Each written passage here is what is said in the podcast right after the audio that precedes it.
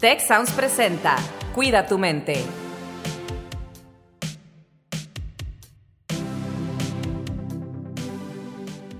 Hola, ¿qué tal?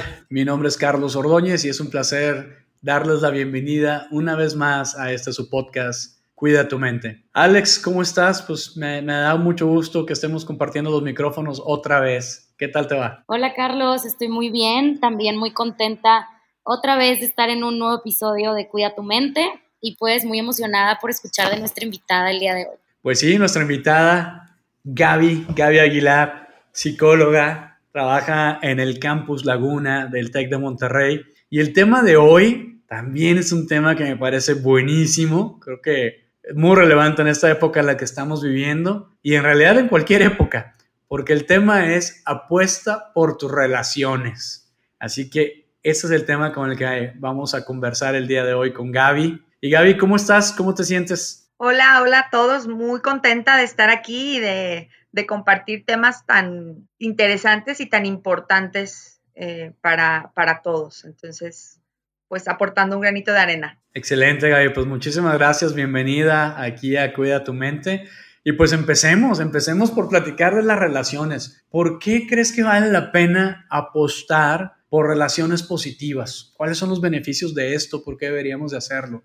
Fíjate que eh, cuando, cuando revisé un poquito como este tema que, propusieron de relaciones positivas, eh, lo primero que se me vino a la mente fue precisamente la situación que estamos viviendo desde hace más de un año, de que en un principio pues fue más de encierro, ahora tal vez tenemos un poquito más de libertad de hacer algunas cosas, en un principio fue todo este encierro y, y me quedé pensando en todas estas personas que de pronto tuvieron que quedarse en casa otras personas con las que tal vez no tienen una relación positiva o afectiva o cercana incluso, ¿no? Entonces, eh, la importancia de construir estos vínculos positivos, la importancia de realmente rodearnos de una o, ir construyendo una red de apoyo que realmente sea apoyo, que realmente podamos sentir que las personas con las que estamos eh, son personas que nos van a cachar si caemos, ¿no? Y que viceversa, si alguien cae, nosotros podemos también cacharlas, ¿no? Es imaginarnos como esta, esta parte de la red y de poder tener un vínculo sano y un vínculo fuerte. Entonces creo que la importancia es esa, que, se, se nota esta parte y esta vinculación positiva en las adversidades y florece mucho más en los tiempos más fáciles o, o más positivos de alguna manera, ¿no? Oye, Gaby, y yo también te quiero preguntar, ¿cómo le podemos hacer para identificar cuando una relación realmente es positiva? Pregunto porque en alguna ocasión, creo que yo estaba más chica, no sé si en secundaria o en la prepa, un amigo me preguntó, realmente muy preocupado, eh, porque no sabía quiénes eran sus verdaderos amigos. Sentía que empezaba a tener mucha gente a su alrededor, muchas amistades, pero al mismo tiempo como que no sabía si realmente era gente que valía la pena tener alrededor. ¿Cómo le podemos hacer como para identificar quiénes son aquellas personas que realmente son positivas y quiénes pues no tanto? Claro, yo creo que nos vamos justamente a esta parte en la que todo tiene que ser felicidad y armonía y no necesariamente es así.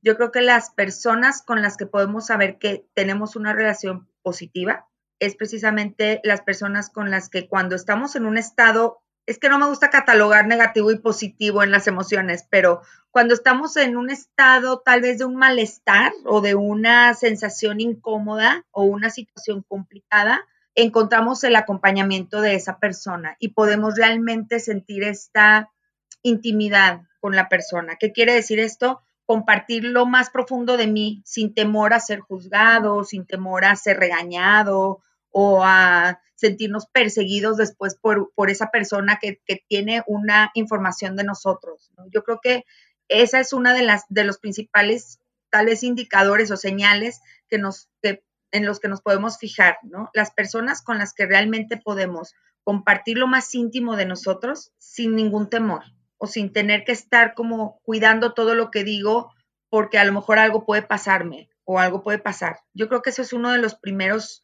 indicadores que tenemos que tomar en cuenta. Y, hace ratito hablabas tú también de, es que tengo muchos amigos, pero no sé cuáles son los verdaderos.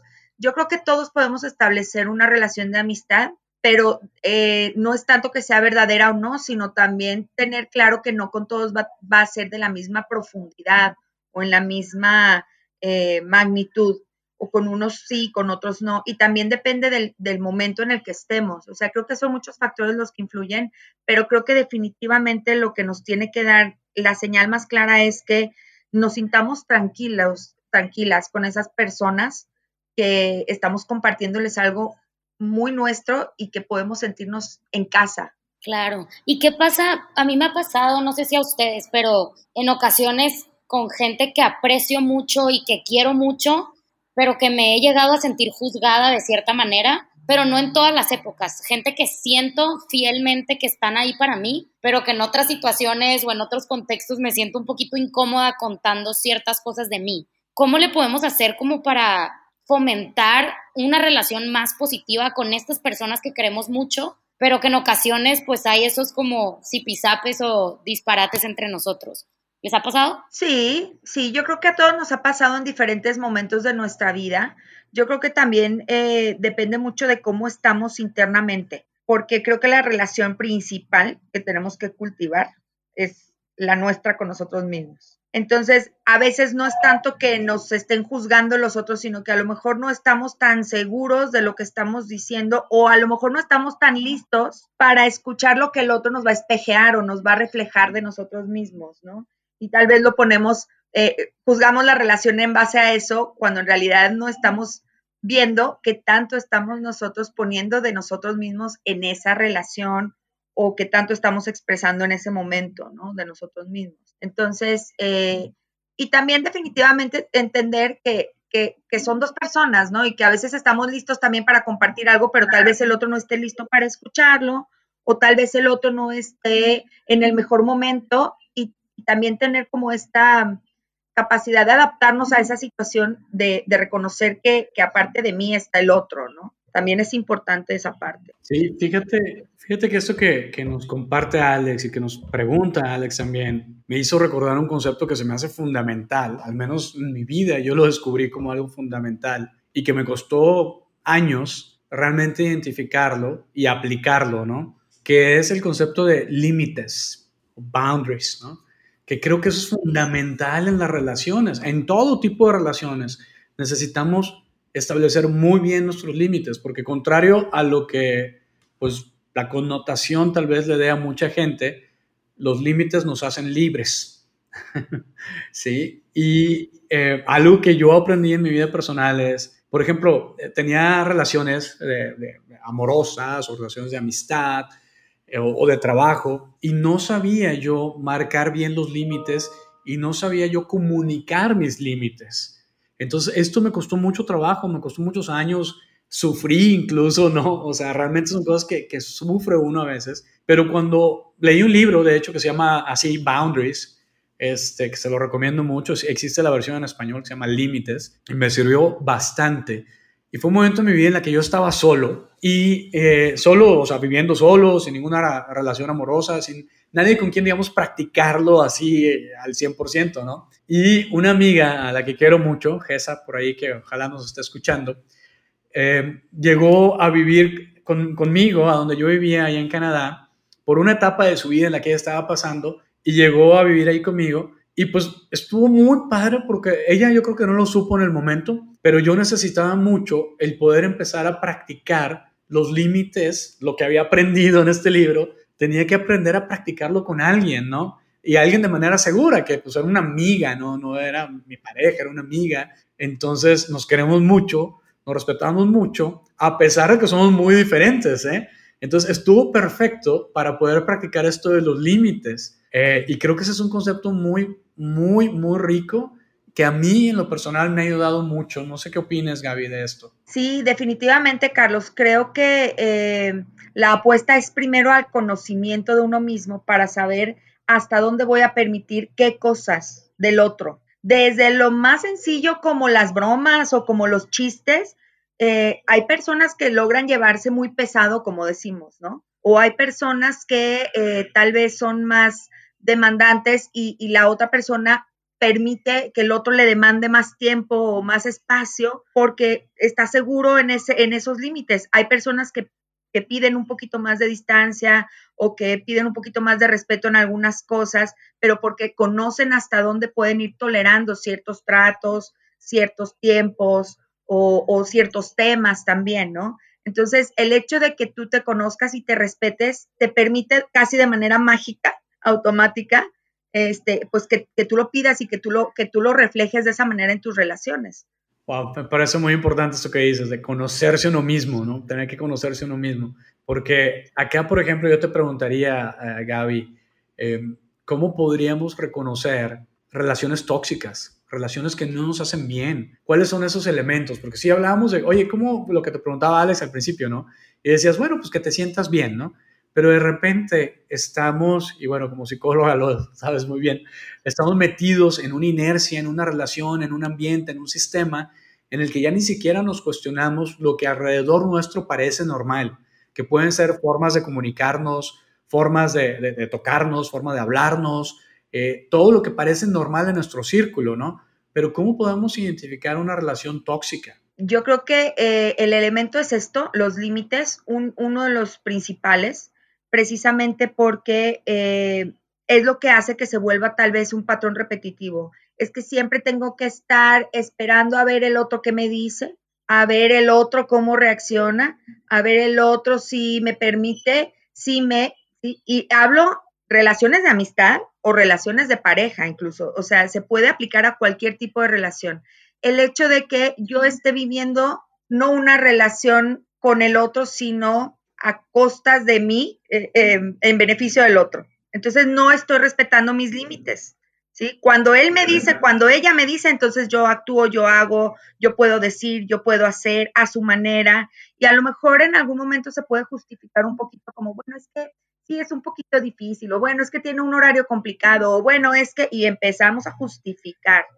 Cuando estamos empezando a justificar todo lo que hacemos por, eh, en una relación de amistad o amorosa, y ya no queda como esta parte de, bueno, lo estoy haciendo porque me gusta, porque lo necesito, o me está brindando esta retroalimentación positiva, me siento cómodo, me siento a gusto, ahí es en donde podemos empezar a notar que es tóxico. No tiene que haber una violencia física, no tiene que haber una violencia verbal, sino este tipo de señales en donde tal vez empiezo yo a decir, bueno, ¿y dónde estoy yo recibiendo tal vez esta reciprocidad de todo esto que yo estoy sacrificando? No en el, no en el aspecto victimoso, sino en el, en el aspecto real. Sacrifico tiempo, sacrifico, sacrifico mis, mis límites, eh, ¿qué estoy haciendo yo que no, que, que, a lo mejor estoy empezando a sentir que es desigual? o que está eh, dejándose de balancear la relación. Creo que ahí esa pérdida de balance es, es uno de los, de los aspectos que tenemos que tomar en cuenta. Y sobre todo este sentimiento de incomodidad, ¿no? No quiere decir que en una relación todo tenga que fluir de manera positiva y adecuada. Tal vez nos podemos enojar, tal vez podemos entrar en un conflicto, en una diferencia de opiniones, pero no tiene que volverse siempre esta sensación de malestar o de temor a hablar o de temor a hacer porque el otro va a reaccionar de una manera. Eso es no respetar mis límites y eso es eh, no, no conocer hasta dónde voy a permitir qué cosas, ¿no? Creo que eso es un, un factor clave. Y, y, creo que otro también es que se vuelve también un patrón, porque podemos tener como estos, estos elementos, a lo mejor en algún momento de la relación, pero si esto ya se vuelve cíclico y es ya la manera en la que nos estamos relacionando con el otro, entonces ahí tenemos que eh, parar un poquito y, reflexionar hacia dónde queremos ir con esta persona, ¿no? Justo esto que mencionas, Gaby, o sea, me acordé de, una relación por ahí que tuve con, con, un exnovio, aquí, chismeando en el podcast. Em, no era tóxica en el sentido de drama, ni violencia, ni pleitos para nada.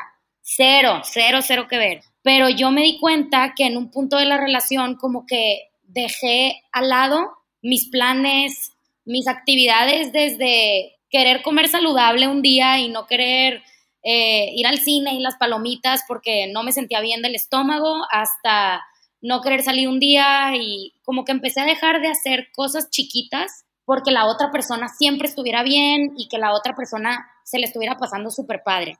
Y en ese punto me empecé a dar cuenta después de unos meses que me, que me dejé a mí y al final fue como, ay, ¿Y dónde está todo lo que yo quiero? Y al final que tuve una conversación ya que se terminó la relación, fue como, pero ¿por qué no me dijiste? Y esos límites me di cuenta que yo no los tenía claros para mí. Yo no sabía qué quería, yo no sabía cómo le estaba haciendo y ahorita que lo describiste como que me regresó un poquito al pasado y dije, es esto.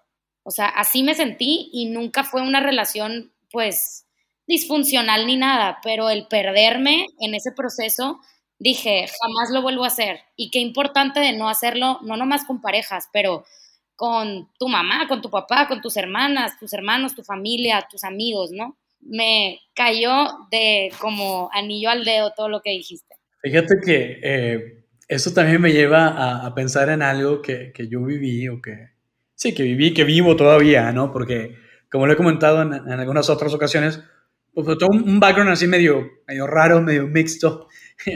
vivo o vivía en el extranjero, vivo varios años fuera en distintos países y demás.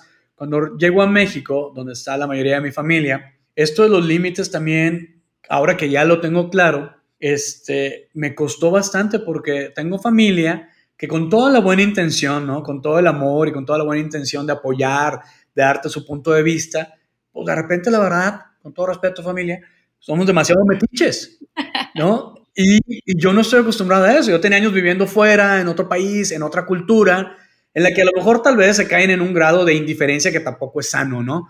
Pero dentro de esas eh, relaciones sanas, positivas, eh, se respeta mucho, ahora sí que los límites, eh, la vida del otro, de la otra persona. Y aquí somos una cultura más colectivista, ¿no? Entonces como que a todo mundo se siente con derecho, y, les digo, creo que a partir de buenas intenciones, de, de opinar sobre lo que haces en tu vida o cómo debes de hacer cosas en tu vida si eres mamá nueva, ¿no? Uf, la cantidad de consejos que te dan. Hazle así, hazle así. Exacto. Y, pues así, ¿no? De que, ah, no, es que debes de hacer. Y aparte, les digo, con toda la buena intención, pero con el lenguaje que usamos, que es que debes de hacer o deberías de, espérame, o sea, una, ni me has visto en no sé cuántas décadas. no sabes qué no sabes bien qué quiero. Pero de nuevo, es importante que nosotros comuniquemos esos límites. O a lo mejor, ¿sabes qué? Jugarlo un poquito más inteligente, te escucho, asumo que, que tienes buenas intenciones y no me engancho con ese sentimiento que a lo mejor antes me hubiera hecho reaccionar de una forma así como que, ah, no te metas en mi vida o así. No, mira, gracias Gaby, está bien, entiendo que lo dices con buena intención, este, gracias. Pero, o sea, que me digas algo, un consejo, no, no quiere decir que lo tenga que hacer, ¿verdad? ¿Qué opinan ustedes? ¿Se les ha pasado así que se meten por aquí en sus vidas? Claro, sí, claro. Y, creo que esto que tú dices, Carlos, tiene que ver justamente con esto, con reconocer tus límites. Si tú sabes cuál es tu límite, pues el otro no te lo tiene que confirmar o, te o no te lo tiene que aprobar, ¿no? Simplemente la aprobación viene de ti y, la, la diferenciación de lo que quieres y lo que no viene de ti. Es una situación interna. Entonces se va a reflejar en lo externo. Lo vas a hacer o no lo vas a hacer sin estresarte porque el otro lo apruebe o esté bien porque tú hiciste algo. ¿no? Entonces, esa es la parte de la dependencia que necesitamos cortar. ¿Dependencia en qué sentido? En que vamos a reconocer que no dependo de que el otro esté feliz para yo estar bien y no dependo de que el otro apruebe lo que hago para estar bien.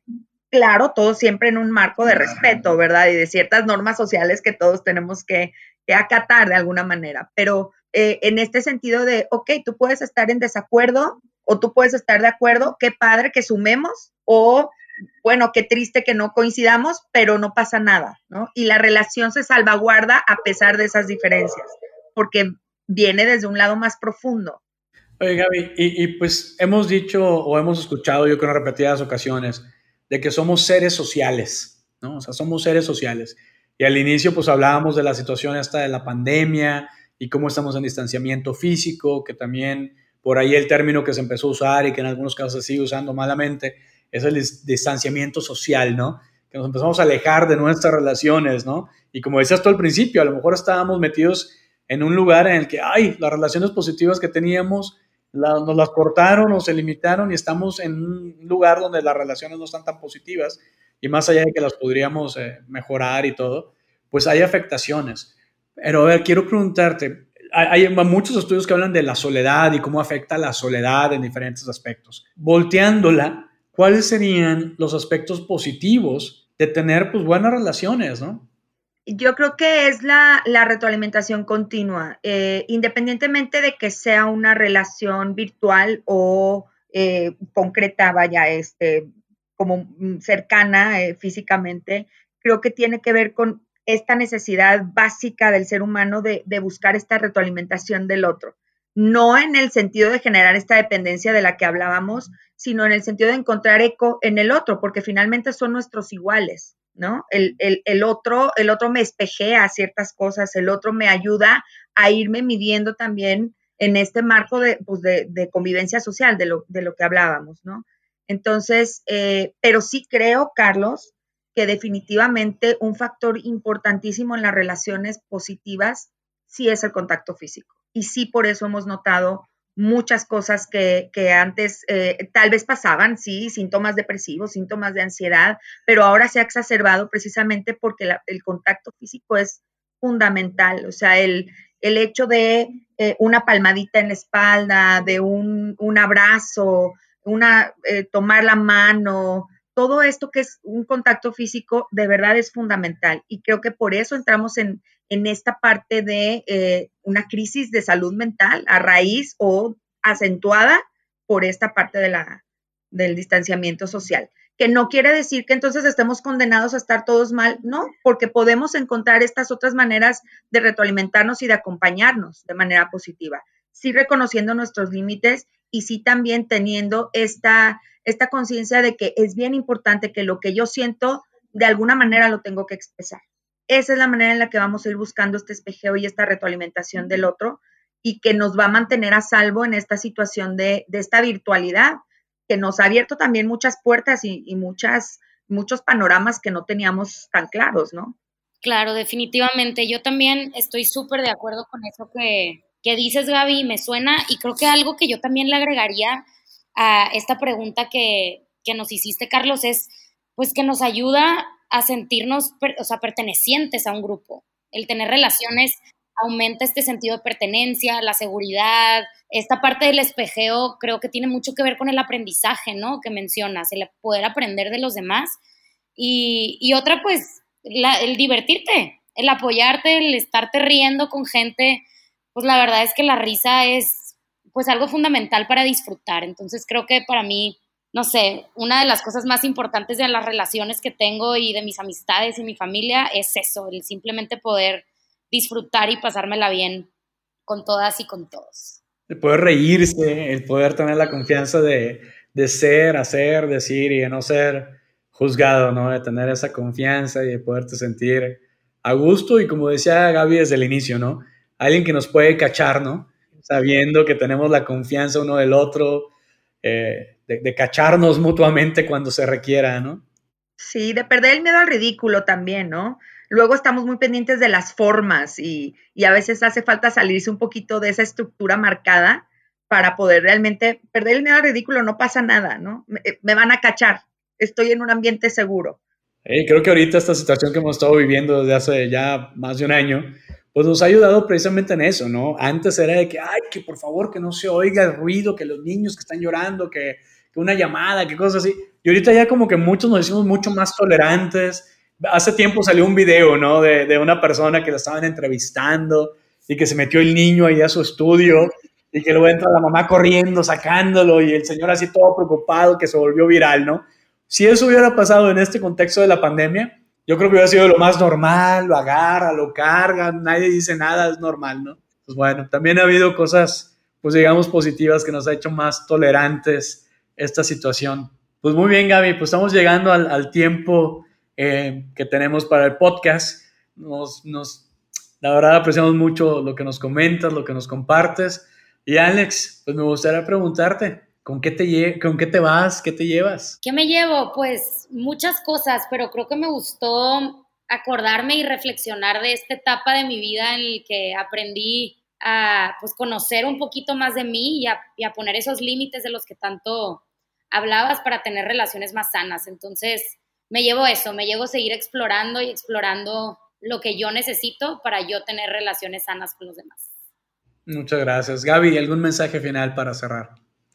Fíjate que me, me acordé de un mensaje que a veces uso con mis pacientes, de que las relaciones siempre nos deben sumar, no restar.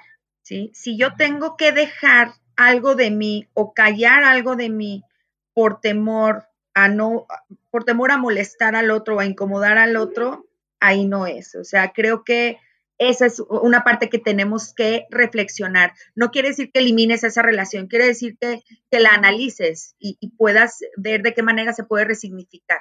Entonces, si nuestras relaciones nos suman y nosotros podemos sumarle al otro, ahí estamos ganando muchísimo a través de, de, del otro y de cómo nos vinculamos con los demás.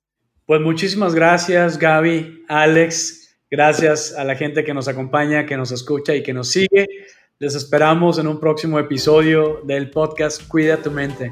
Hasta luego. Si quieres conocer más sobre cómo cuidar tu salud, te invitamos a escuchar Hola de Salud, el podcast en el que nuestros expertos te darán consejos para vivir de manera sana, equilibrada y feliz. Escúchalo en Spotify, Apple Podcast y Google Podcast. Gracias por escuchar un episodio más de Cuida tu mente. Productor ejecutivo Miguel Mejía. Asistente de producción Marcelo Segura y Melissa Juguera. Productor de Cuida tu mente Víctor Mancera. Postproducción Max Pérez. Los invitamos a escuchar el siguiente episodio de Cuida tu mente y el resto de los programas de Tech Sounds en Spotify, Apple Podcast, Google Podcast y tech.mx slash tech-sounds.